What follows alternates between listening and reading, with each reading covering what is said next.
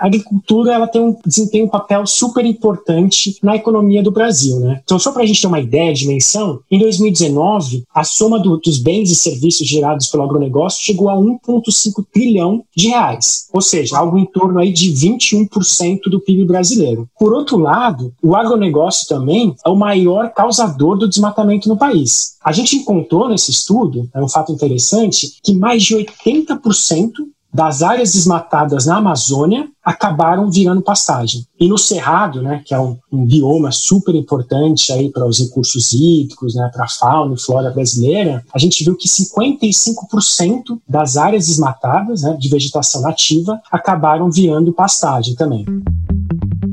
Vozes do Planeta, com Paulina Chamorro. Muito bem, mais um episódio do Vozes do Planeta para a gente entender e fazer conexões e correlações. Hoje o meu convidado é o André Vasconcelos, pesquisador da Trace. Vocês já sabem, alguns episódios anteriores do podcast, vocês já conheceram um pouco do que é essa plataforma, que é basicamente de rastreabilidade. Como é que a gente sabe das origens? Né? No caso da Trace, eles têm né, um, um objetivo bem definido e dentro dessas pesquisas, né, a gente vai falar sobre um anuário que saiu, né, esse ao, ao, ao mês passado, em junho, é, que revela muita coisa, que revela muito dessas conexões.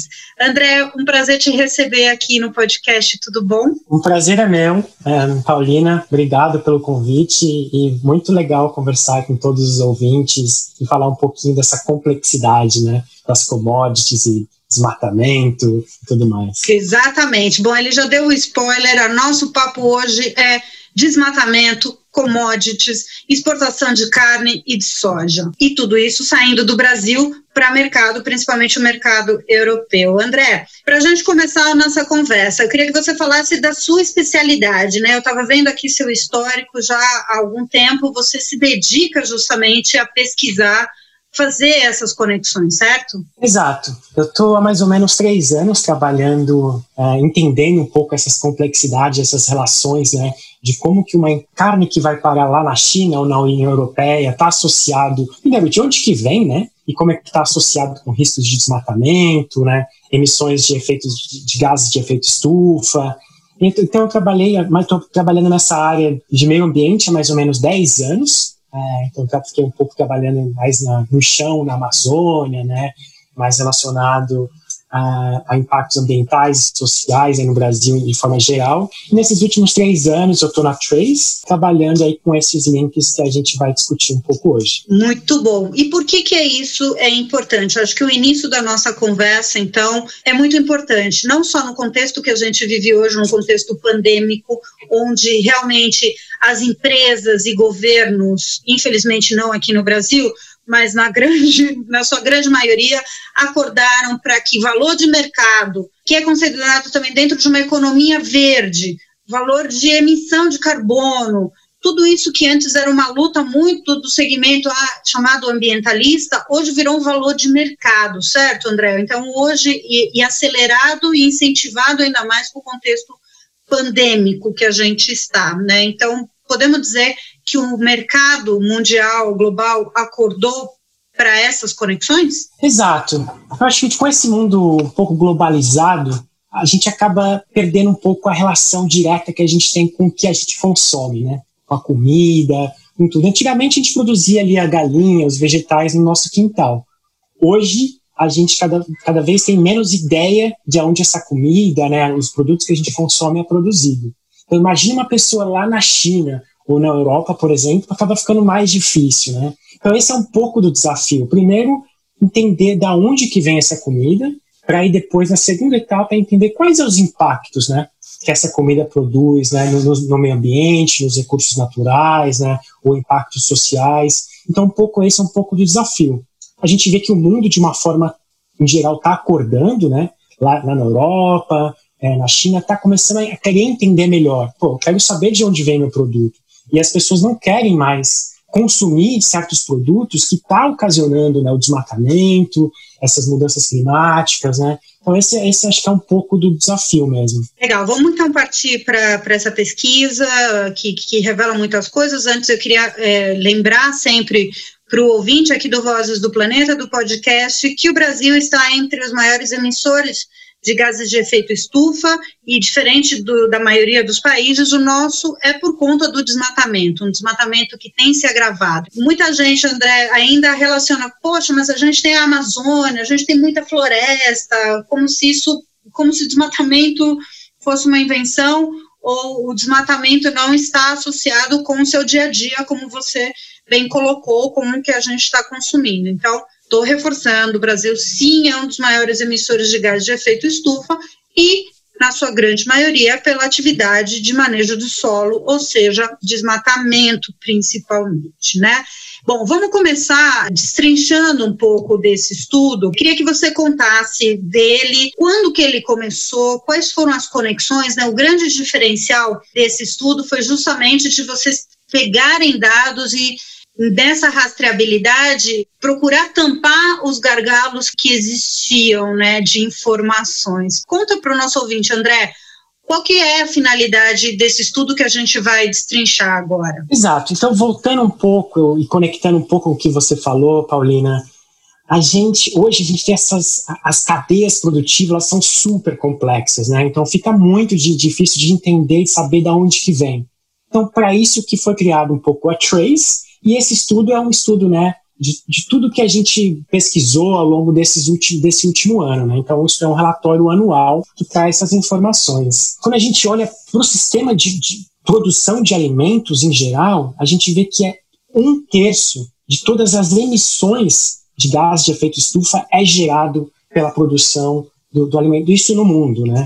E o Brasil, como você bem falou, ele é o que se destaca na produção de alimentos, mas também no desmatamento. Então é importante a gente destacar, primeiro, que a agricultura ela tem um, desempenha um papel super importante na economia do Brasil. Né? Então, só para a gente ter uma ideia de dimensão, em 2019, a soma do, dos bens e serviços gerados pelo agronegócio chegou a 1,5 trilhão de reais, ou seja, algo em torno aí de 21% do PIB brasileiro. Por outro lado, o agronegócio também é o maior causador do desmatamento no país. A gente encontrou nesse estudo, é um fato interessante, que mais de 80% das áreas desmatadas na Amazônia acabaram virando pastagem. E no Cerrado, né, que é um, um bioma super importante aí para os recursos hídricos, né, para a fauna e flora brasileira, a gente viu que 55% das áreas desmatadas, né, de vegetação nativa, acabaram virando pastagem também. Então, e, é isso que a gente traz um pouco no relatório, né, entender o que está gerando esse desmatamento, né, que a gente sabe que é o agronegócio, né, mas o que, que, é e aonde que está, onde que está concentrado, né, um pouco esse desmatamento. Concentração, esse é um ponto que chama muito atenção no estudo, que eu tive que ler algumas vezes para poder entender, então explica para gente, né? Esse desmatamento associado à cadeia de exportação de commodities brasileiras, eh, nesse estudo ficou provado que está concentrado em pouquíssimos municípios brasileiros, né, que são produtores de soja e de carne, né? Como é que a gente interpreta isso? O que que isso quer dizer? Acho que o que a gente ressalta é que, bom, mencionando um pouco o que eu acabei de falar, o agronegócio é importante, mas está gerando desmatamento. Então, a primeira coisa a gente precisa diferenciar, né, quem está produzindo de uma forma sustentável, né, com práticas sustentáveis, daqueles que estão é, ainda, né, fazendo desmatamento. Então a gente ressalta no relatório esses riscos de desmatamento associados a essas commodities e as exportações também estão altamente concentrados no número reduzido de municípios. Então isso quer dizer algumas coisas. Primeiro, como eu estava mencionando, que é um número pequeno de produtores que ainda estão desmatando, que pode danificar a imagem de todo um setor, né? Aí não só do setor da soja, não só do setor da carne, mas como a agricultura inteira. Né? A gente está vendo aí várias mobilizações do mercado europeu, do mercado né, externo, exigindo uma, uma posição do governo brasileiro falar, pô, o que está acontecendo? A gente quer importar produtos que não estão tá ocasionando desmatamento. Né? Então, acho que a, essa é a primeira coisa, separar quem está produzindo de uma forma sustentável de quem não está. Segunda coisa é que, como o, o problema está concentrado, fica mais fácil de a gente pensar em soluções né, de endereçar o problema. Né? Então, tanto as empresas quanto o governo. Né? Então, a gente traz essas informações falando, ó, o problema está concentrado ali. Então, o governo, as empresas conseguem otimizar os recursos para endereçar esse problema, né? E por último, é bem focado, né? Exatamente, né? De uma, de vários produtores que existem, né? Pensando ainda mais no Brasil com esse tamanho que a gente tem, né? A gente foca naquelas regiões, naqueles locais específicos para solucionar o, o, problema. E aí, por é, último. É, perdão, desculpa, conclui, porque eu já estou viajando aqui com um monte de, de, de possibilidades também. Não, e, e, só por último é que os padrões de compra das empresas, então, por exemplo, os chineses lá importando na União Europeia, então isso importa, né? Então, eles precisam entender de onde está vindo o produto e, e, aí entender melhor os riscos deles. Então, se um, um, um importador, um comprador dessas commodities está comprando naquelas regiões específicas, onde tem o desmatamento, então ele está mais exposto, né? Então, isso acho que é outra mensagem importante que a gente traz no estudo. Né? E eu estava aqui associando e pensando, ouvindo você falar do também do esse avanço, né? Porque a gente não teve só um aumento no desmatamento, a gente teve de acordo, por exemplo, com o INPE, com os últimos dados do Instituto Nacional de Pesquisas Espaciais, uma aceleração, né? Ou seja, não é só que a gente continua aumentando, a gente acelerou. E aí, pensando nessa concentração de municípios, a gente está falando que são realmente novas áreas, né? Ou seja, é importante talvez entender isso. A gente não está falando de áreas onde já era o caso, não sei, é uma pergunta. São, a gente pode interpretar que são novas áreas, então, pensando nisso, nesses avanços do desmatamento, aceleração do desmatamento e está concentrado em lugares tão pequenos, me dá a sensação que são novas fronteiras que estão sendo abertas. Elas são relativamente novas fronteiras. Então, se a gente pensar no Mato Piba, que é aquela região né, do Maranhão, Tocantins, Piauí e Bahia, ela é que a gente chama de nova fronteira agrícola para a soja, principalmente. Então, desde os anos 2000, dizemos assim, então, de 20 anos para cá, e nos últimos 10 anos, a soja se, se intensificou muito naquela região. E como é uma região que tem ainda muita vegetação preservada, ela acabou ocasionando muito desmatamento. Então, por exemplo, para a soja, a gente vê que a concentração se dá naquela região. No caso da carne, a gente viu que alguns municípios específicos, como Porto Velho, São Félix do Xingu, que está naquele arco de desmatamento da Amazônia, né, que acaba indo desmatando de fora para dentro, né? Então, dependendo um pouco da commodity, varia, mas a gente, que nem a gente viu, tá, ela está realmente concentrado em, em, em altamente concentrado em, em poucos municípios. Outra coisa que eu acho que é importante ressaltar do estudo, para a gente entender né, do impacto disso no Brasil, né, na economia já está bastante claro, como você colocou, existe uma pressão, agora já existe uma pressão, pressão inclusive do agronegócio brasileiro cobrando medidas contra o desmatamento por conta dessa imagem já completamente arranhada, que demorou muito para ser construída, é, no lado positivo e agora em poucos meses caiu por terra, né? Mas você falou da exportação de carne, né? E tem um, uma coisa importante de ressaltar ou da gente entender no estudo, que é essa diferença do impacto do desmatamento do gado para o impacto na produção de carne de porco e outros. É isso, né? Existe uma grande diferença. E por que que acontece isso, André? Exato, Paulina, tem uma grande diferença é, principalmente porque a pecuária no Brasil ela ainda é realizada de uma forma muito pouco produtiva. Né? Então, quem, quem que nunca viu quando está viajando de carro e passa e vê aquelas áreas imensas de pastagem, né, com apenas poucas cabeças de gado isolado? Então, enquanto a tecnologia agrícola avançou muito, a pecuária continuou sendo produzida assim nos moldes antigos. Né? É claro que alguns pecuaristas avançaram bem e estão adotando práticas mais sustentáveis e eficientes, mas em geral é ainda algo bem pontual. E aí, um dado interessante que vale a pena mencionar aqui, Paulina, a questão das emissões de gases de efeito estufa, né? Que está diretamente associada às mudanças climáticas. De todas as emissões é, geradas no Brasil, cerca de 70% é gerado por mudança de uso da terra, como você mencionou no início, que é a maior parte é desmatamento, e a produção agropecuária juntos. E o segundo maior gerador, se a gente for comparar, é a energia, incluindo todos os transportes, meio de transporte que é apenas 21%. E, e dentre desses gases emitidos pela produção agropecuária, quase 65% é diretamente relacionado à criação de vaca, que é através daquele processo que a gente é conhecido como fermentação entérica, ou seja, né, o, o processo digestivo dos animais. Então, por isso, né, é o pum da vaca, literalmente. Exato, é o pum e o arroto da vaca. O arroto, isso. isso. Exato. Então, a gente vê que a, a, a criação de carne bovina especificamente, além de todo o desmatamento, que a maior parte, né, como eu falei, 80% da Amazônia, tem também toda essa questão da, das emissões de gases do efeito estufa. Né? Duplo, né? Porque quando você desmata já tem uma emissão e ainda você tem a questão da, da, da como a gente colocou, do pum e do arroto da vaca. Exatamente. Em grande quantidade aqui no, no país. André, aparece frequente no estudo a questão do risco de desmatamento das exportações de carne o que, o que, que é esse risco de desmatamento, ou seja, para quem é leigo, que nem eu, ou quem está ouvindo, como isso é contemplado no estudo? Ou seja, o risco dá a entender de algo que está ali na iminência de acontecer, ou que ele aconteceu. Não sei, eu queria tentar entender isso e como é que isso é calculado no estudo e, e, isso vira uma informação. Esse é um ponto super interessante, Paulina. Na verdade, o risco é de exposição às empresas e aos mercados consumidores, ou seja, é um risco que já aconteceu mas que a gente não a gente expõe, a gente identifica o risco que as empresas, as empresas e os mercados estão expostos. Então, o que, que a gente faz?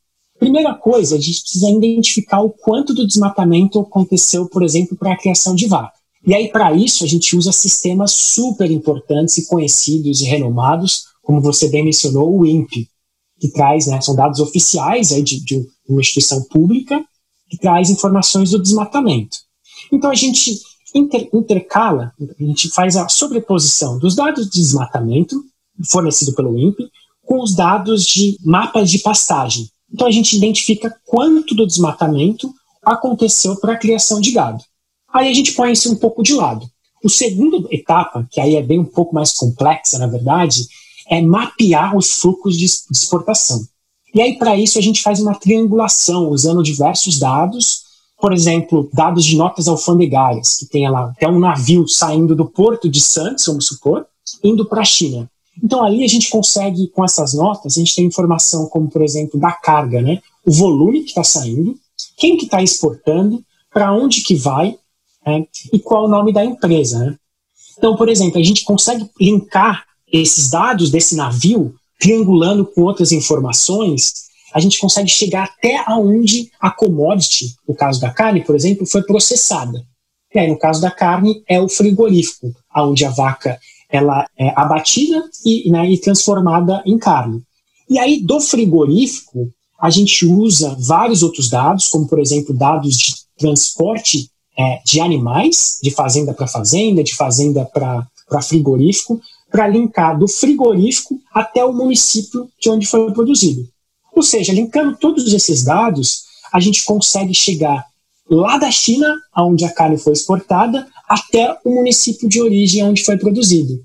Né? E aí a terceira etapa a gente linka isso tudo e a gente consegue identificar qual o risco de desmatamento associado a uma carga de, de exportação, por exemplo, para a China. Muito obrigada, agora ficou realmente bem mais claro e me parece surpreendente te ouvindo falar como é que isso só a gente tem só agora, né? Ou seja, a gente já chegou num, num limite de produção, a própria pandemia mostra que a gente chegou, inclusive, no limite planetário de recursos naturais e da onde a gente pode avançar enquanto espécie humana é, nas coisas, e me parece surpreendente que isso não esteja dentro dos valores de mercado ainda, né? E por isso o, o motivo de ter impactado tanto esse estudo, e para a gente então concluir a nossa conversa, eu te pergunto então do impacto que teve, né, os resultados disso. A gente teve também recentemente um estudo publicado na Science fazendo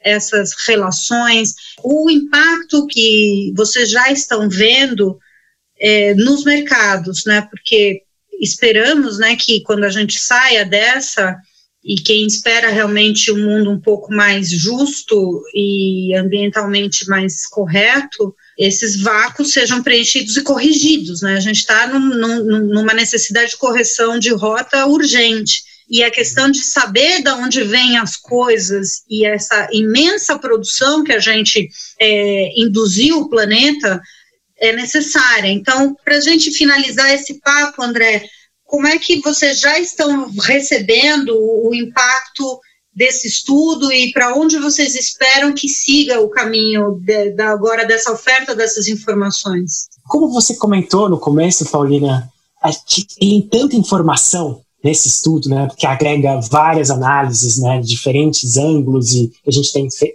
feito durante um ano de trabalho, muita gente envolvida, ainda está tendo muito impacto, né? A gente, então, essa informação é interessante, por exemplo, quando a gente vê que um, um, consumidor lá na Europa ou na China fala, poxa, que interessante ter essa informação, porque antes eles operavam no escuro, né? não existia uma informação de qual o impacto do desmatamento de, dessa, dessa commodity que eu estou importando. Então não existia, não, não tinha ainda, sabe, essa informação. Então acho que esse foi uma, realmente teve um, um conquistou um passo muito importante né, com a, com a implementação do projeto de uma forma geral, sabe?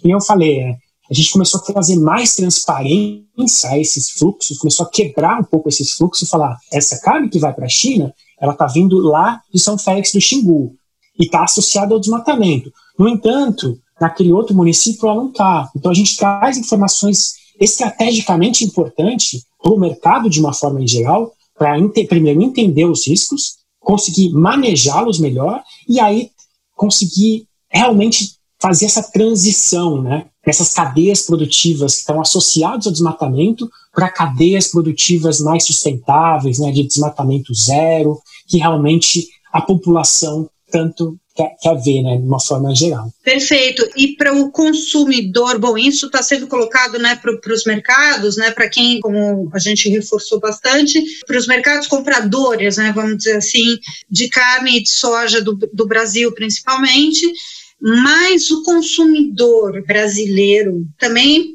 interessante, né, ter acesso, enfim, como, como isso pode ser disponibilizado ou será disponibilizado? Vocês têm alguma ideia dentro da Trace para isso? Então, a Trace ela é uma, uma plataforma digital que eu super recomendo aí todo mundo dar uma, olhadinha em que a gente disponibiliza as informações e, é super interessante porque é interativo, então o usuário ele pode é, brincar ali com as informações, mas também pode fazer o download e acessar da forma que for melhor conveniente para as pessoas, né? E a gente não só traz informações, mas também traz insights, né? informações, análises que ajudam a gente entender melhor, por exemplo, até que ponto ou quanto da carne é consumida no mercado doméstico, né, que no caso é 80%, quanto disso está associado ao desmatamento, a emissões de, de efeito estufa. Então a gente traz mais informações para o consumidor em geral para ter uma melhor, uma melhor compreensão né, de quais os riscos estão associados a isso essas commodities, né, que está praticamente dia a dia aí no nosso, no, no, nosso prato, na nossa mesa. Perfeito. Então hoje neste episódio do Vozes do Planeta a gente teve uma pequena aula de como, uma grande aula na verdade, de como entender e como interpretar a partir desse estudo, desse grande exercício desse relatório anual né, da plataforma Trace e hoje a gente teve o André Vasconcelos, pesquisador é, da Tracy nos explicando então dos principais dados, mas principalmente para a gente entender os conceitos né, utilizados e fazendo essas associações tão necessárias para a gente saber né, o mundo real que a gente está vivendo. André, foi um enorme prazer, te agradeço muito por essa participação hoje aqui no podcast. Muito obrigado novamente, Paulina, e agradeço aí pela participação em conversar um pouquinho com os ouvintes. Vozes do Planeta, com Paulina Chamorro.